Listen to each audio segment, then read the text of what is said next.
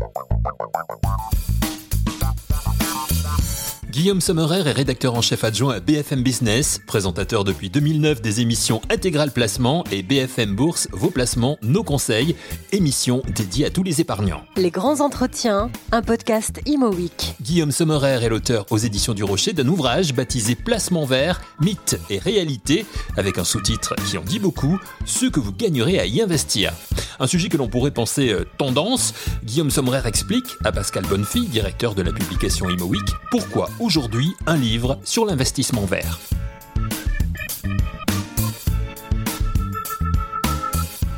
Trois raisons la première, c'est une sensibilité personnelle à ces enjeux, euh, tout simplement de responsabilisation de chacun vis-à-vis de l'environnement, de son impact sur la société.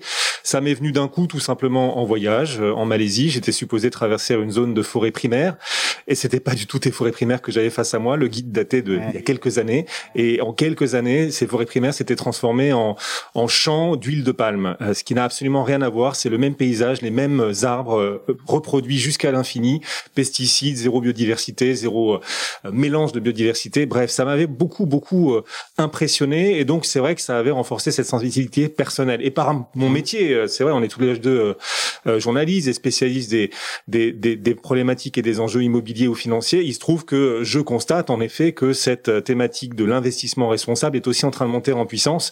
De plus en plus de professionnels nous en parlent parce qu'ils n'ont pas le choix. La réglementation les pousse à, à proposer des produits éthiques de plus en plus, dont l'impact soit positif et vertueux.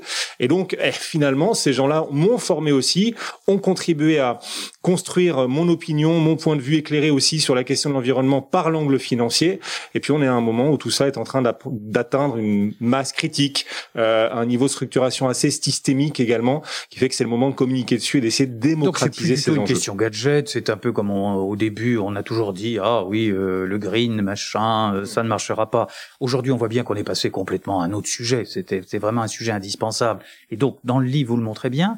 Et qu'est-ce qui vous a le plus frappé aujourd'hui, justement, dans cette évolution, dans cette masse critique dont vous parliez?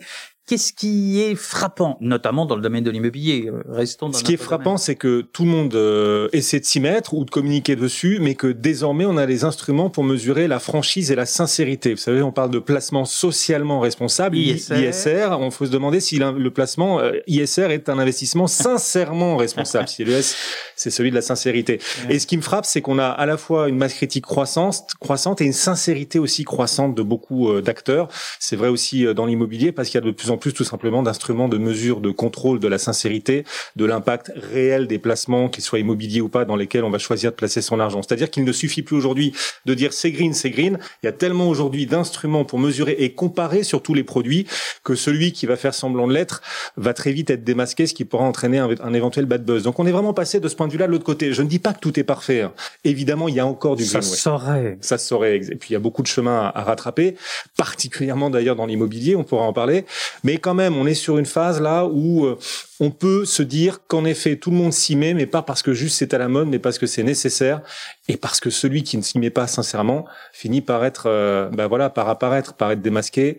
Euh, ça, celui qui, qui ne s'y plonge pas réellement, qui ne propose pas de produits euh, sincèrement responsables, va attirer moins d'épargnants, moins de collectes également, puisque c'est un sujet qui tient à cœur de plus en plus de monde, d'États également, de législateurs. Celui qui ne s'y met pas risque des amendes, des sanctions, d'être condamné pour infraction à des législations environnementales de plus en plus fortes. Donc c'est vrai qu'on peut se dire qu'on a de plus en plus de garanties aujourd'hui. Oui, alors justement, c'est ça qui est passionnant dans ce sujet, c'est que on est passé d'un moment où, euh, encore une fois, euh, le green, ça faisait bien, c'était gentil, etc. Aujourd'hui, un, un sujet où on se dit, on peut, on ne peut pas ne pas le faire.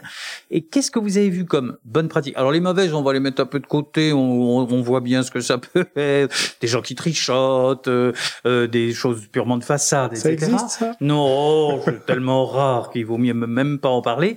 Mais parlons de ceux qui, pour vous, euh, surperforment sur ce sujet et puis on reparlera ensuite de l'intérêt pour eux de le faire, parce que il y a ce qui réussit et puis pourquoi ça marche aussi. Ceux qui s'y mettent euh, vraiment, ce sont ceux euh, d'abord qui ont compris l'intérêt qu'ils pouvaient y trouver, et donc on y reviendra bien évidemment, l'intérêt financier aussi qu'ils pouvaient y trouver, parce qu'un investissement n'est véritablement durable que s'il est également rentable. Hein. S'il ne l'est pas, euh, à un moment, sinon c'est bien gentil, mais bah, le poisson se mord la queue et ça tient pas, ça tient pas debout à la fin. Donc il faut que ça tienne debout. Ceux qui s'y sont mis sont ceux qui ont compris que leur intérêt financier, c'était en effet aussi de de s'y mettre et d'avoir des pratiques plus vertueuses. Dans le monde immobilier, il y a de plus en plus d'acteurs qui s'y mettent parce qu'ils ont aussi des à leur disposition des instruments qui leur permettent de euh, d'afficher la sincérité de leur engagement et peut-être d'attirer ainsi plus d'épargnants. Il y a un label désormais aussi applicable dans l'immobilier, le label ISR hein, que les professionnels qui nous écoutent connaissent bien, euh, qui ben voilà qui va de plus en plus devenir sans aucun doute le nouveau benchmark. Celui qui ne sera pas labellisé ISR aura sans doute une image un peu plus difficile à construire, on va dire, auprès de ceux qui pourraient investir dans les produits. Il y a des SCPI donc qui s'y sont mises, de premières SCPI qui ont obtenu le, le label parmi les pratiques vertueuses. On peut parler par exemple, alors dans cet univers des SCPI, Oui, c'est pas, c'est pas exhaustif, attention. Bien sûr. Euh, et PFO2 par exemple, qui essaie euh, à travers ses investissements de, de limiter la, la, la consommation d'eau par exemple, et, et on le verra plus tard, ça peut quand même être rentable. On a aussi euh, Primovi par exemple, qui propose des SCPI qui accompagnent quelque part le début et la fin de vie. Le début parce qu'ils investissent dans des crèches, également dans des logements étudiants, et puis la fin de vie, euh, les EHPAD, etc. Ça permet aux investisseurs de, de placer leur argent dans, dans, dans ces thématiques extrêmement importantes et nécessaires pour accompagner euh, la vie des gens. Il y a aussi les cliniques, etc. Dans Primovie, tout ça fait partie de cet immobilier qui tente de devenir un peu plus vertueux. On a une SCPI qui monte aussi beaucoup en puissance, qui fait beaucoup parler d'elle en ce moment, c'est Caneos. Euh, Caneos, ils s'engagent à ce que 90% de leur parc soit classé, vous savez, dans le diagnostic de performance énergétique, soit classé entre A et D.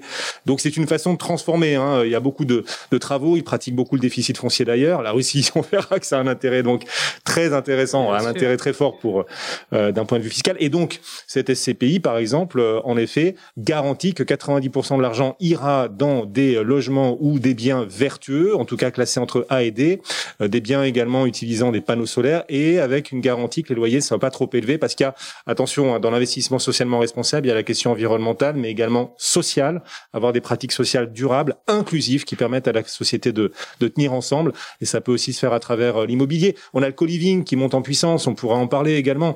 Mais même quand vous faites du Pinel, c'est quelque chose de positif et de, et de vertueux. D'abord parce que vous contribuez, vous participez à la construction. On sait qu'on a une crise de logement absolument atroce en Ah. France, mais on est très coupable. hein. Je trouve, enfin, les autorités sont très coupables là-dessus. Mais le Pinel permet de construire, donc de résoudre une partie de la crise du logement. Un investissement durable ne l'est que s'il est rentable, nous disait Guillaume Sommerer il y a quelques instants au micro de Pascal Bonnefille. De plus en plus de professionnels de l'immobilier se mettent à l'ISR, l'investissement socialement responsable, que Guillaume Sommerer nous annonce comme le nouveau benchmark. Même le Pinel est, selon Guillaume Sommerer, un investissement socialement responsable. Il explique pourquoi à Pascal Bonnefille. Vous permettez à des foyers modestes de vivre dans des logements de qualité, puisque c'est du neuf, moins énergivore également. J'aime, j'aime entendre ce discours de Guillaume. On oui. est d'accord là-dessus. C'est-à-dire, ça n'est pas en ne construisant pas qu'on résoudra tous les problèmes du logement pour d'ailleurs tous les Français, et euh, ni même les problèmes de, de green euh, et de Mmh. développement durable. C'est au contraire en construisant moderne, nouveau, euh, Mais selon les nouvelles normes. Avec des terrasses, parce que souvent dans le neuf, il y a des terrasses, plus de balcons également. On est dans des logements moins énergivores, ce qui pour les logements modestes est quand même quelque chose de très utile et nécessaire. Euh, le Pinel euh, est quand même en priorité destiné aux zones où il y a déjà de, de, de l'urbanisation. Ça permet donc de limiter quand même l'étalement urbain. D'ailleurs, le Pinel est désormais fermé à la construction de maisons. Donc on, on lutte contre l'étalement urbain. Donc oui, le Pinel, bien sûr, aussi participe euh, de cette euh, volonté, alors des autorités, mais aussi des acteurs du monde du logement et, et de l'immobilier, d'essayer d'améliorer les choses et de résoudre les points de tension. On a, on a, on a le démembrement. Le démembrement, si vous achetez du neuf en démembrement, euh, vous particulier, alors vous, vous bénéficiez d'une carotte euh, à l'entrée, d'une décote, mais surtout vous permettez à des euh, familles modestes d'y vivre, puisque c'est un bailleur social qui, pendant la durée du démembrement, va louer le bien à des familles euh, en difficulté, aux revenus euh, limités et, et avec des, des loyers relativement modérés. Donc là aussi, c'est une façon d'encourager l'immobilier plus responsable. Il y a Le et placement vert, c'est pas seulement euh, je vais mettre de, de- du bois ou des, des fleurs ou des plantes, etc. Je vais mettre des gens aussi. Voilà, je vais mettre des gens en espérant qu'ils y soient le mieux possible. Hein, euh, voilà. Alors justement, il y a aussi des grands promoteurs qui se lancent dans cette histoire, on le voit bien, euh, qui se disent il n'est plus possible aujourd'hui de construire selon les normes anciennes. On a vu récemment Nexity, par exemple, qui a annoncé qu'il y aurait plus de programme nouveau sans extérieur, enfin comme on dit à Marseille, euh, sans balcon, Chez vous. terrasse. Oui, enfin presque. Mais euh, là aussi, c'est. Alors, est-ce que le Covid, à votre avis, joue un rôle, un petit rôle, un grand rôle dans cette prise de conscience et dans euh, cet effet de masse? Je pense qu'il est, il est peut-être la, la goutte d'eau qui va contribuer à faire déborder le vase, je dirais, le, le Covid. Alors évidemment, c'est un drame, c'est pas une goutte d'eau, mais Non. pour ce qui est de la transformation de l'immobilier, euh, il peut contribuer euh, évidemment à transformer les choses. Par exemple, dans l'univers des bureaux euh, avec le télétravail, il est probable qu'un certain nombre de sociétés se disent bon, on va quand même limiter notre nombre de mètres carrés de bureaux, ça nous permettra de faire des économies. Oui, mais si les gens restent entassés à l'intérieur, vous aurez toujours des problèmes, des risques de contamination, etc., etc. Il est possible d'ailleurs que les futures normes euh, imposent euh, un espace euh, entre les salariés, euh, un nombre de salariés par mètre carré euh, encore un peu plus faible, et donc amène les professionnels de l'immobilier à aussi euh, compenser le bureau. Ça sera peut-être un sujet aussi sur le coworking, puisque là, euh, il y a des sujets de, de, de, de nombre de personnes dans un, dans un espace. Il va falloir repenser Ouais. les choses, exactement. Mais donc, il est tout à fait probable que, en effet, une crise comme le Covid nous amène à tout simplement repenser euh, l'espace, repenser euh, le volume d'air dont on a besoin, l'aération euh, des immeubles également, et c'est vrai la façon de les utiliser, peut-être plus d'espace, d'espace entre les salariés, mais ce sera aussi une façon d'attirer les meilleurs. hein. Quand vous souhaitez, vous êtes une entreprise, vous souhaitez attirer les talents, donc vos locataires, là, les professionnels de l'immobilier qui nous suivent, vos locataires, s'ils souhaitent attirer les talents, il va falloir proposer à ces talents des conditions de travail rassurantes d'abord d'un point de vue sécurité sanitaire. Euh, pour les jeunes générations c'est quelque chose qui sera important également. Euh, également des talents qui seront euh, euh, qui auront la certitude de pouvoir travailler confortablement et surtout de percevoir le bureau comme un lieu de vie agréable. Pas juste un lieu où on bosse entassé mais un lieu de vie et où l'on respire avec ses collègues. Ça signifie avec mais où l'on respire quand même. Donc un certain espace un certain confort peut-être de la nature également. Ça compte beaucoup. Il y a les villes, les villes tentent de se végétaliser. Et donc pour les sociétés et les locataires de ces biens, lorsqu'ils en sont locataires, euh, c'est une façon en effet de faire la différence par rapport aux concurrents en essayant d'attirer les meilleurs talents par un immobilier de, de haute qualité. Ce placement vert socialement responsable a-t-il un avenir, selon Guillaume Sommerer? Est-ce pour cela que le journaliste a décidé de lui consacrer aujourd'hui un livre? Guillaume Sommerer répond à Pascal Bonnefille à ce sujet. Je pense que autant la ville, les villes en France se sont construites de façon très minérale, autant demain, et on est juste sur le point de bascule, donc euh, évidemment ça nous semble encore un peu exotique, mais autant demain, la, je pense que la nature aura autant sa place que, alors le béton on verra, mais en tout cas les matériaux nécessaires à la construction.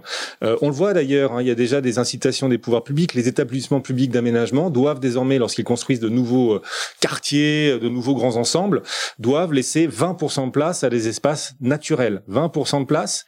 Par ailleurs, 50% des matériaux qui devront être utilisés devront être des matériaux biosourcés. Ça peut être le chanvre, la paille, euh, le bois, enfin tous les professionnels qui La nous terre. écoutent. La terre, la terre cuite. Voilà. Nous, tous ceux qui nous écoutent connaissent tout ça par cœur. Mais après, il faudra quand même réussir à faire ça, à rendre l'immobilier, l'urbain, la ville plus végétale, sans en exclure ceux qui ont peu de moyens, parce que parfois ça coûte un peu plus cher quand on est dans un environnement un peu plus agréable. Petit sujet, quand même, des hein. biens immobiliers à base de matériaux euh, peut-être plus naturels, etc., moins énergivores, cet immobilier peut coûter un peu plus cher. Il y a un sujet à résoudre là-dessus. Il y a un sujet parce qu'on dit toujours c'est 10-15% plus cher. Alors sur des chiffres qui sont un peu sortis comme ça euh, de manière globale, mais enfin c'est pas impossible que ça soit de cet ordre-là tout de même. Donc il y a un vrai sujet par rapport à ça, euh, rentabilité et en même temps demande, demande des, des, des acquéreurs, des locataires, Bah, des, complètement. des salariés demain aussi. Hein, Euh, Complètement. Ce- ce- celui qui celui qui investit euh, doit se dire, en espérant euh, louer son bien immobilier, doit se dire qu'il le louera évidemment beaucoup plus cher et qu'il fidélisera bien plus longtemps ses locataires si le bien est végétalisé, s'il est dans un environnement très agréable. On voit d'ailleurs hein, dans la, la- la demande de bureaux aujourd'hui, c'est de plus en plus dans des quartiers très intégrés. On évite de plus en plus quand on est une entreprise de s'installer dans des coins euh, spécialisés bureaux et on essaie de plus en plus pour ses salariés de leur proposer euh, de travailler dans des quartiers donc la leur- leur- mixité. la mixité d'usage, exactement, parce que c'est plus sympa, c'est plus agréable, mêler la vie, le travail, etc. Ça rend euh, le travail bien plus agréable et ça, ça donne une vie un peu permanente aux différents, aux différents quartiers. Donc on va dans ce sens-là, mais il faudra, si l'on va, euh, si on continue d'aller dans ce sens-là, y intégrer en effet plus de végétal. C'est vrai qu'en France, on est très en retard. hein. Paris, c'est la ville, c'est la capitale la plus minérale d'Europe. Paris, la plus minérale d'Europe. Alors c'est ce qui fait sa grandeur, hein, euh, cette architecture sublime et tout. Mais c'est vrai qu'on n'a pas pensé la ville euh, à travers des arbres. Et d'ailleurs, les forêts sont à sont à l'extérieur. l'extérieur. David, bois de. Boulogne, le bois de Vincennes, bien à l'extérieur. Alors qu'à Londres, Comme le quartier de bureau aussi d'ailleurs à l'origine. Mais tout à fait. La défense. On, On a, a- on a- à l'extérieur. Exactement. Et on a fait cette erreur en France de vouloir spécialiser à fond les différents quartiers, ce qui nous coûte aujourd'hui très cher, ce qu'on commence à payer. Et il faudrait pas continuer à, à perpétuer ces, ces erreurs-là. On voit qu'à la Défense, par exemple, euh, qui est un quartier euh, euh, avec quelques logements, c'est vrai, mais des années 50, 60, de mauvaise qualité, qui donne pas tellement envie d'y vivre. À la Défense, il y a un travail énorme à faire sans aucun doute pour essayer de mixer davantage. On reparle autour de logements qui pourraient un jour voir le jour. Mais Et voilà, voilà. c'est ça. Donc c'est des perspectives qui sont quand même très très positives. Moi, c'est ça qui me passionne dans un contexte un peu morose en ce moment. Ne hmm. nous voilons pas la face, euh, euh, voilà. Le, non, mais le placement vert, c'est quelque chose d'extrêmement positif pour l'avenir. C'est quelque chose de positif pour l'avenir, d'emballant en effet. On est sans doute sur une césure, euh, césure euh, dans l'urbanisme, puisqu'on est ici pour parler d'immobilier, sans aucun doute, porté par, c'est vrai, les grandes métropoles aujourd'hui, avec un électorat qui est conscient de ces nouveaux enjeux. Après, il va falloir faire plus de végétal, mais pas au détriment de l'habitat et des bureaux. Il va falloir faire plus d'habitat parce qu'on manque de logements, toujours plus de bureaux hein. en France. La France est, et particulièrement Paris, c'est le, pays en, Europe et la capitale en Europe où il y a le plus de mètres carrés euh, de bureaux parce que la demande est là et elle va continuer, je pense, euh, d'attirer les, les, les, investisseurs internationaux. Donc il va falloir continuer de construire, mais avec plus de végétal. La solution, du coup, où est-ce qu'elle est? Elle est peut-être dans les airs. Enfin, moi, c'est mon point de vue personnel. Après, il peut y avoir évidemment un débat, mais est-ce qu'en étalant davantage les bureaux, les logements, etc., on arrivera à faire du végétal, ou est-ce que c'est par la hauteur, en choisissant de construire plus de tours qui peuvent être esthétiques? Il suffit de voyager pour s'en rendre compte. On est très en retard en France, oh mais ailleurs, c'est très joli. Euh, et bien voilà, on peut peut-être résoudre les choses. C'est dans la hauteur qu'on trouvera les mètres carrés qui nous manquent au sol.